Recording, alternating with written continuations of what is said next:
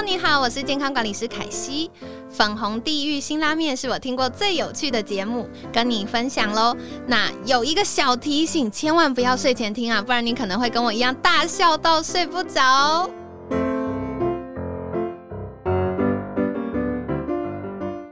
大家好，我是 V 头大叔，我是品熙，欢迎收听今晚的粉红地狱辛辣面。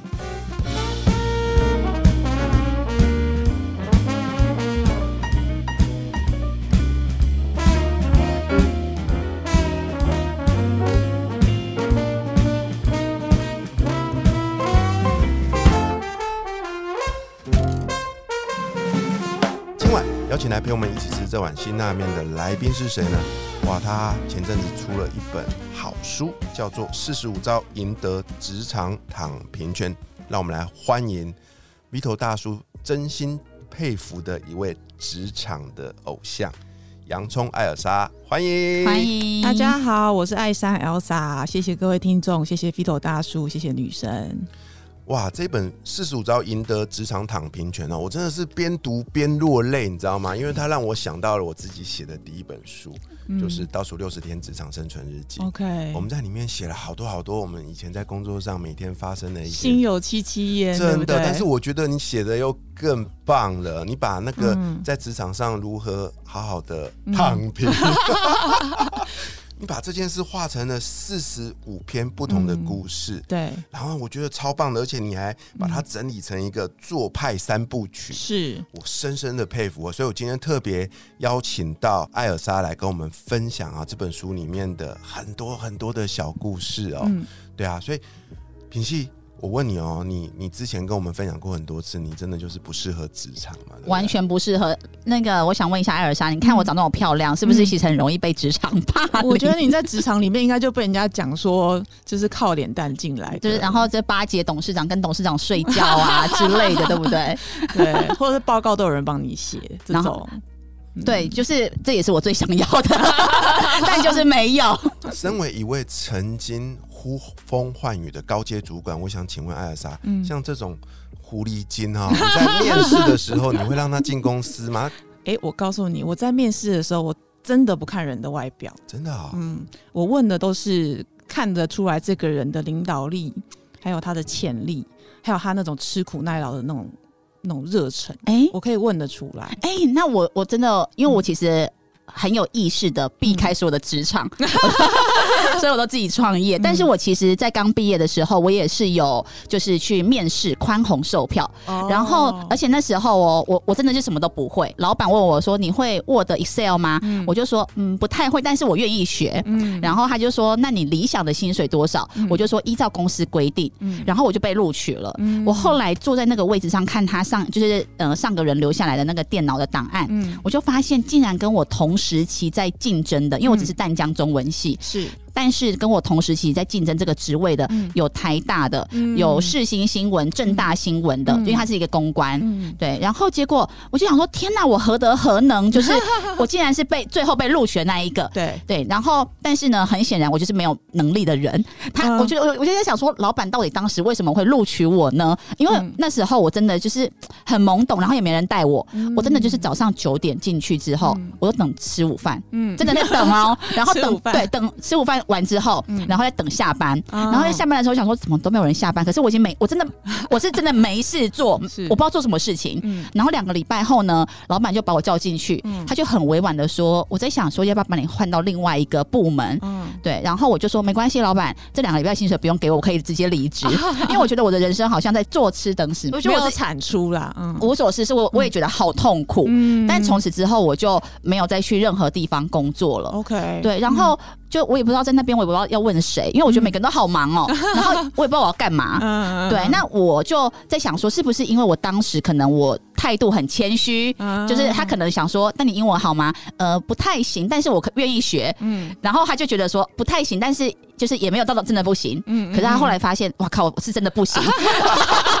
对，然后 Excel 哇，是真的完全不会 这样子。对，那如果说，比如说像如果是你来面试我的话，你会问哪些问题呢？嗯可以，我们直接来 Q A 一下。如果这个位位置是助理的位置的，我可能会出一些呃陷阱题或是哦现场的题目，就比比如说如说啊，平西，我今天到了录音室，好、那我们录音间定的是十分钟以后，但我现在忘了带钥匙，嗯那你有什么方法可以我会说，嗯，我现在给 Vito 大叔一下，我我再请他开门，OK，自己还需要再另外一个助理。就是很很可能是很近的一个友人可以帮你传达这个钥匙嘛。那、或者你会告诉我说，哦，我身边就有一把，那我们很快就送过去。或者是哎、诶其实我们可以下一次在哪边藏一把钥匙，或者是我们的录音室要不要改密码锁？所以我会看你的脑子有多快，哇。可以解决这些问题的话，我就觉得你其实就是一个很好的助理，我不用看你的学历了。哦，就是看你办事情的能力，然后会不会之后未雨绸缪，不要让错误错误的事情再重重复发生。，对，哦。嗯，然后你除了看他的能力，还有，嗯那你们你说你也不看学历吗？学历大概是瞄一眼啦，对啊，但是我会请他举几个，因为我们在公司里面最重要看的就是解决问题的能力嘛，还有领导力啊，还有你对这个公司的热忱，所以请他举几个例子说，哎、过去你曾经碰过什么困难，不管是学业上的啊，或者是社团里面的，因为来应征的大部分是应届毕业生，那你最后是怎么解决的？嗯，那你个人在这个解决问题的过程中，你有什么样的贡献？好，那学生就开始天花乱坠地讲啊，说什么啊，社团招不到人啊，他知道下大雨在什么公馆路口发传单啊，或者是啊什么某个迎新会啊凑不到人啊，那就姐姐带妹妹，妹妹带妈妈，多带一个人，多给十块钱饮料什么之类的。所以看这些学生他的创意度，还有他是不是真的很想要达成这个目的，哦，他的企图心，对我觉得都是听得出来的。嗯，那不一定是学历哦，因为有时候学历越高，他其实这种应变的能力越没有。嗯，他就只会很很会很会很会死读书这样子。对，然后画一个线性图给我看，我想说这怎么解决问题？哦对，那如果说，比如说这时候我是面试者，通常不都是会主管会问说，那最后你有没有什么问题想问我？嗯那比如说我就我是求职者，嗯我就会说，那我想问一下我的薪水多少？嗯，我通常忌讳，所以不能问这问题不是不能问，是这个问题有点白目。哦，真的哦、对，应该你会在进来之前大概知道这个薪水的 range。哦。那我想确认，哦我大概做的好多就可以加薪呢？呃，这个东西我也会觉得是一个扣分。哦，你可以把它变成一个比较笼统的问法。你说我想要知道我在这家公司怎样算是表现的好，啊，哦他就告诉你说，你必须要在三个月内做到什么，六个月内做到什么。那再来，假设我表现好的话，公司对我的职涯发展有什么样的培养目标？嗯嗯，他就可能说，一个月之后可能会升你啊，两个月后会升你。那这些都是一些名称上面的东西嘛。那你就会说，那假设我可以升迁哦，那升迁之后的 package 比起我现在的 package 大概会有多少 percent 的增幅？哇，这个好好专业的一个问题哎。对，就是把它画成一个饼来看，而不是那么嗯实实际的说现在是二七七七零嘛，嗯然后明年会不会变二八八八零这样子？哦，嗯，哇，这些都是我真的是很少遇到的一些状况。真的，你看这完全就是一个大大考验嘛。一个是职场小白，对另，外一个是职场超级厉害的这个资深工作者，这一比之下就就马上感觉露馅了。真的真的，对啊，这个艾莎这本书哦，里面啊，我觉得一开始就讲了三件让我哇，我真的是鸡皮疙瘩都掉下来的事情呢、就是说，我们常说在职场上每天就会有很多的这个陷阱嘛，对。不对？嗯，对啊，然后呢，他这边一开始就提了三件事情，送给我们每一位职场工作者，只要做好这三件事情，哎，你可能在职场上就可以明哲保身。嗯嗯，那这三件事情是哪三件事情呢？好，其实每天哈我们在上班的时候，都会抱着一种啊。我又要来上班的心情，那那个心情，我相信每个上班族都非常的颓丧。那这时候，我们最想上班第一件事情想到的，绝对就是我今天又要吃什么早餐，我今天要喝什么咖啡，我们要团购什么我？们要团购什么，我才可以抚慰我今天一整天的心灵？哦，那但是因为你抱着这样子的一个负面的这种好像被亏欠的心情进去公司，所以那一整天工作的不管是心态还是动力，都会非常的懒散。嗯，你会觉得你做什么事情都起做起不了劲，然后你会觉得你被事情追着赶，所以我会建议上班族坐在办公室前面的时候的第一件事情是列下来你当天一定要做的 to do list，嗯哦，就是今天一定要完成的事情，你先把它静下心来一个个写完。嗯然后第二件事情是，请你把你的工作环境先整理干净。好，就是它就是一个你要开始工作的，所以前一天晚上留下来的盐酥鸡、菜，或者是泡面碗泡面碗，或者前一天留下来的珍珠奶茶，先把它请一请。好，今天一切重新开始，哦让你有一个全新的一天。然后第三件事情是最重要的，就是趁大家都还没有来，也还没有打开电脑的时候，你先主动安排会议，你先发发会议邀请。比如说我今天来，其实我有两件事情要跟品熙、好要跟 Vito 讨论。那品熙跟 Vito 都还没有来，那等他们来了之后呢，他们肯定会跟我约时间，但那个时间可能我有事情，所以我不如在我还在位置上，先发制人对吗？他们还没有来的时候，我先发会邀给他们。那他们只能配合你，就只能接受，哦除非他有事情。哦哦，那你们知道 Outlook 上面可以看得到对方的空格嘛？嗯就是你跟他都有时间的，所以你就先发挥，然后，把那个空格 block 起来。所以等于你一整天，你不仅仅知道你今天该做什么事情，你的工作环境也准备好了，而且你也知道什么时候要跟谁开什么会，而且主动权都在你身上，对，所以你就会觉得哇，这今天过得好顺好顺。嗯，哎、其实我发现有自信的人，就是他掌有自己的掌控权呢。，对，嗯，你看一样啊，对照你刚刚分享的，你刚开始工作的那个经验，你有没有觉得天壤之别？完全是，而且我觉得 我都不好意思拿了两个礼拜的薪水，我真的就只是坐在那边发呆，因为我就觉得大家都好忙哦，我都不知道该问谁。嗯，对，对啊，你看，就是我们从我这我真的让我想到很久以前，就是我每天去上班的时候、哎、嗯真的，我们通常就是一到办公室就慢慢的吃早餐嘛，对不对？然后越开杠啊，然后那个资越资深就吃越久，吃到午餐，或者去蹭人家早餐啊，蹭人家咖啡啊，聊几句话、啊。在这个过程中哦，你的老板都在后面偷偷看你，嗯嗯，真的真的。然后尤其是你，当你干到越高阶的时候，嗯你，就越会观察这种小地方，对它其实都会决定你在职场上的升迁跟生死。哎，对，对啊，那基于这样的观察哦。哎，然后写下了这一本厚厚的哦嗯，四十五招赢得职场躺平卷。我真的觉得每一个，如果你现在还在上班哦，你真的要买一本去看，你知道吗？嗯它里面写了好多好多，你真的得好好提醒自己的事情。对，就是很多职场上面的小事，其实你做得好，做得漂亮，它就会变成你在职场上发光发芒的一种大事情，很容易被看到。嗯那容易被看到，大家觉得你有专业，好，你人设好，你的曝光度高，你自然而然就有你的躺平权。好，你有这个权利可以选择你想要躺平的时候躺平。但是你前提是你有把事情做好，而且老板都有看到，所以里面其实都是一些美美嘎嘎，是我们这种在江湖打滚几十年的，我们自己也犯过很多错误，嗯归纳出来的一些小招数。真的。嗯然后呢，在这本书里面有提到一个人资没有告诉你的一件事情，就叫做职场无善终。职场哇哇，听到这句话，我真的是我的那个心有戚戚焉。伤口又被掀开来了。哦对啊，我就很好奇的去翻，哎、艾尔莎告诉我们三件事情，所以我今天特别特别挑出来跟所有的听众朋友分享。对，对。你要有个好善终吗？做这三件事情。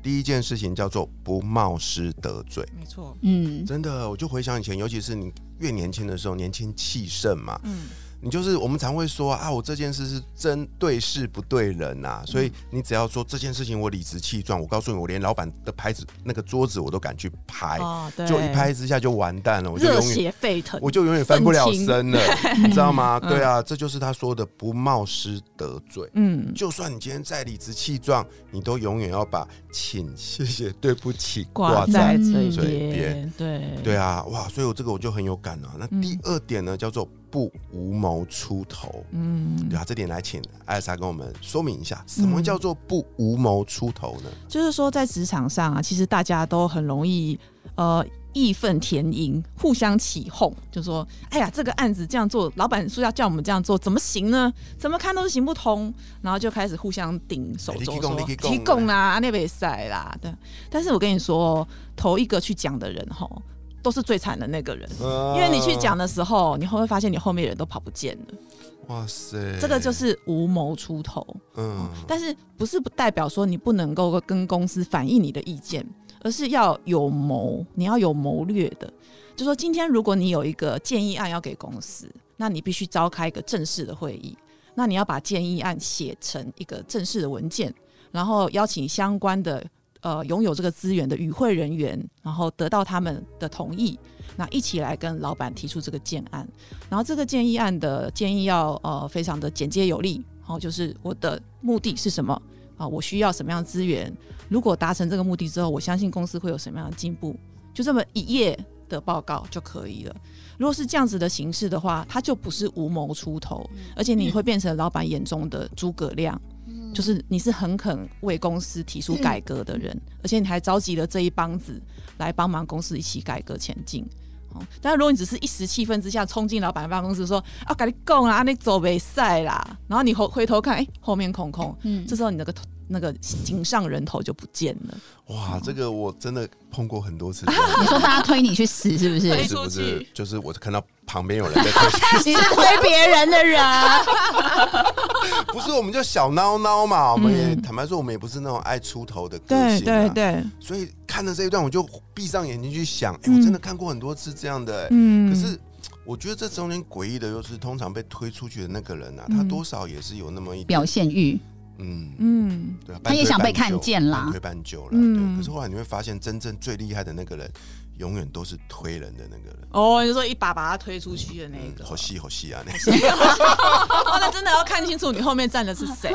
真的有时候大家说啊，好棒哦，你出去哦，那句话你真的要好好的再想一下。嗯，想好把它变成一个好的案子或者是好的策略哦，反而反而变成加分。所以注意这边用的字哦，叫做不无谋出头，不是叫你不能出头哦，是你不可以无谋哦，就是没有脑袋就这样嗯。随便被推出去哦。